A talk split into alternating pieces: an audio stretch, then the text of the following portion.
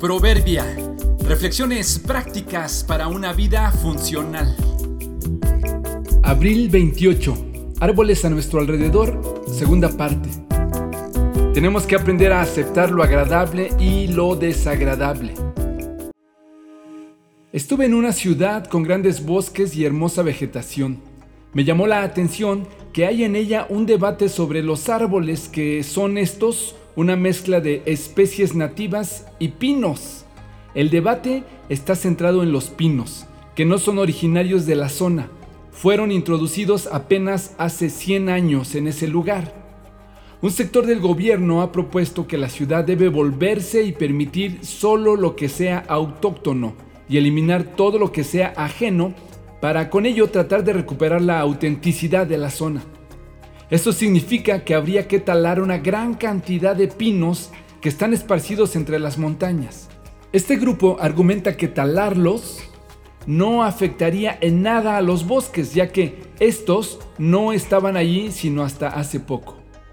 El sector opositor defiende a los pinos y está impugnando esta iniciativa porque objetan diciendo que estos grandes árboles no afectan en nada aunque desentonan con la mayoría de la vegetación, no perjudican, sino que son tan valiosos como los originarios, y además agregan que aunque estos no sean de ahí, han estado desde antes que toda esta generación naciera.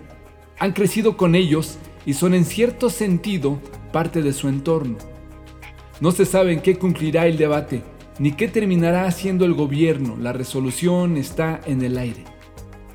Esta ciudad y todos nosotros debemos comprender que en la vida, ante las situaciones incómodas que se nos presentan, hay tres tipos de resoluciones. Uno, eliminas radicalmente lo que te molesta.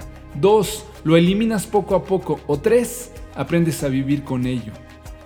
La clave está en saber qué hacer en cada caso.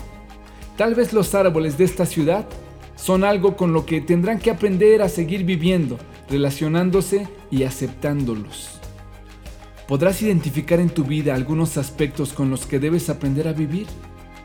No es promoción al conformismo, no, no es así. Es que las cirugías pueden ayudar en algo a mejorar nuestro aspecto, pero hay cosas que no se remueven en un quirófano. Pero esto abarca no solo nuestro cuerpo, también incluye nuestro carácter y nuestro entorno. Hay cosas y personas que siempre estarán. No puedes eliminarlos y debes aprender a convivir con eso o con ellos e incluso llegar a apreciarlos. Así que dejemos de juzgarnos unos a otros. Por el contrario, propónganse vivir de tal manera que no causen tropiezo ni caída a otro creyente. Romanos 14:13